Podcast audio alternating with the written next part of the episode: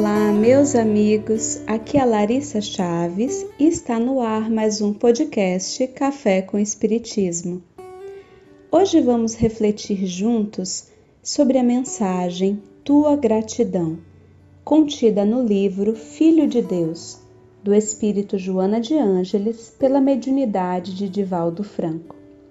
Ouçamos com atenção as reflexões da benfeitora. Tua gratidão. Quem traduza a gratidão através do estilo bombástico das palavras, da eloquência dos discursos, dos gestos comovedores que todos tomam conhecimento. Passam como pessoas reconhecidas, portadoras de méritos e sentimentos comentados. Todavia, tão logo as coisas mudam de rumo e os acontecimentos deixam de atender-lhes aos interesses imediatos, ei-las desiludidas, deprimidas, frustradas. A vida é um hino de louvor a Deus, um poema de beleza, convite perene à gratidão. Por isso, há somente razões para o agradecimento e bem poucas necessidades para solicitações. Seja a tua a gratidão silenciosa que opera no bem, porque este é o estímulo constante da tua existência. A fidelidade aos compromissos nobres aos quais aderiste, espalhando ondas de otimismo e de esperança, a atitude paciente e bondosa ao lado daqueles que se desequilibraram e sentem-se a sós, a prece ungida de amor em favor dos enfermos, dos inquietos e dos adversários. A perseverança nas ações relevantes quando outros desertaram. O clima mental de fé e de união com tudo e todos sejam as maneiras de expressares gratidão a Deus e à vida pela honra de estares consciente da tua existência e presença no universo.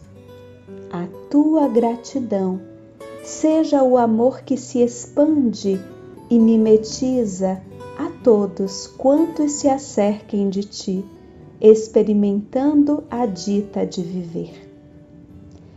Como asseverou a benfeitora Joana de Ângeles, a palavra gratidão tem sido bastante comentada nos últimos tempos. Discursos, livros e postagens nos apresentam de forma eloquente a importância e a beleza da gratidão. Falar costuma ser mais fácil do que vivenciar, e talvez por isso mesmo já sejam constantes as nossas palavras sobre o tema e ainda raras as nossas atitudes, especialmente quando as ocorrências não sucedem como gostaríamos. A proposição de Joana no texto de hoje, como também aquela que apresenta na obra de sua autoria, Psicologia da Gratidão, muito se aproxima das palavras do apóstolo Paulo em tudo dai graças. Dar graças por tudo quanto nos acontece não é fácil e nem constitui ato exterior, mas atitude interna. Nada impede que exteriorizemos a nossa gratidão ao outro ou ao Pai através das palavras. Todavia, lembremos-nos de sentir o que dizemos e buscar atitudes que também estejam alinhadas a essa real intenção. Inicialmente, essa coerência pode não vir tão espontaneamente, afinal de contas, já temos mais experiência na reclamação e na ingratidão. Iniciando a leitura das primeiras letras do alfabeto divino da gratidão. Busquemos, queridos amigos, exercitar a atitude de agradecer, ainda que não estejamos ingênuos quanto aos desafios que enfrentamos. Ser grato não depende de uma circunstância, mas de uma escolha.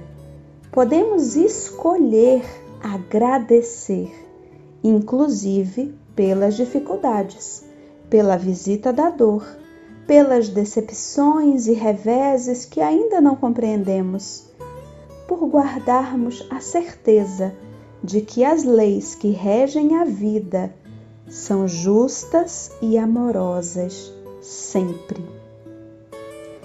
Olha ao teu redor com olhos de gratidão, ainda que ninguém saiba pelo que agradeces. A gratidão no silêncio do teu coração vale como preciosa prece. Um grande abraço a todos vocês e até o próximo podcast Café com Espiritismo.